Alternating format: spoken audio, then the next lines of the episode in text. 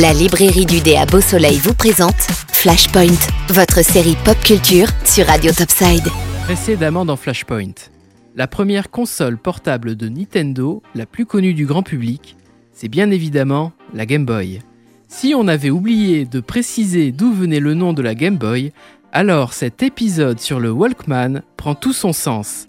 Et oui, la Game Boy s'inspire du nom du célèbre baladeur de Sony, intitulé Walkman, et créé en 1979. Pas très inclusif, un peu sexiste me direz-vous, mais c'était il y a 40 ans.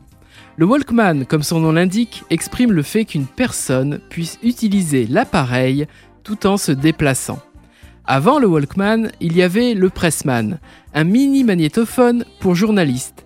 Et les ingénieurs de chez Sony se sont fait un kiff pendant leurs heures de pause déjeuner et ont décidé d'inventer le Walkman, juste comme ça, pour rigoler.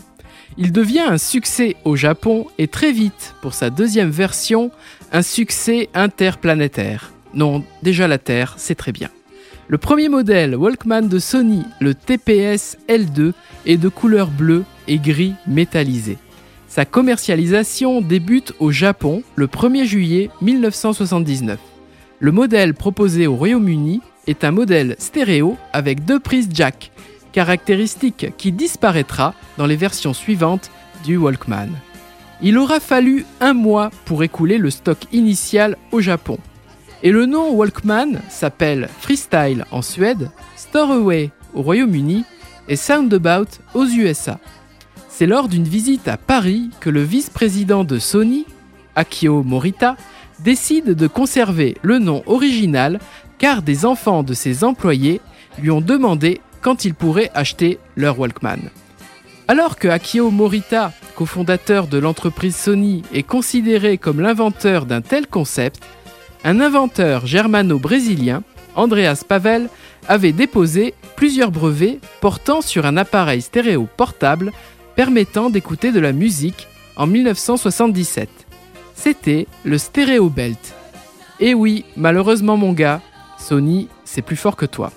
On retrouve le Walkman dans différents films et on pense bien sûr à celui que porte Marty McFly et particulièrement quand il fait écouter du Van Halen en portant le costume anti-radiation à son père en 1955. Qui ne connaît pas cet instrument de torture? Dans le film SOS Fantôme 2, la statue de la liberté se met même à marcher quand les chasseurs lui font écouter de la musique à l'aide d'un baladeur Walkman. Dans Les Gardiens de la Galaxie, le Walkman de Star-Lord est l'antique TPS L2. Le Walkman, c'est donc l'accessoire ultime pour toute une génération. Si le Discman n'a pas eu le même effet avec les CD, le Walkman pourrait valoir son pesant d'or d'ici quelques années. Nous en reparlerons peut-être dans un prochain Flashpoint. La librairie du dé vous a présenté Flashpoint, votre série pop culture sur Radio Topside. La librairie du dé, 4 avenue du Général de Gaulle à Beau Soleil.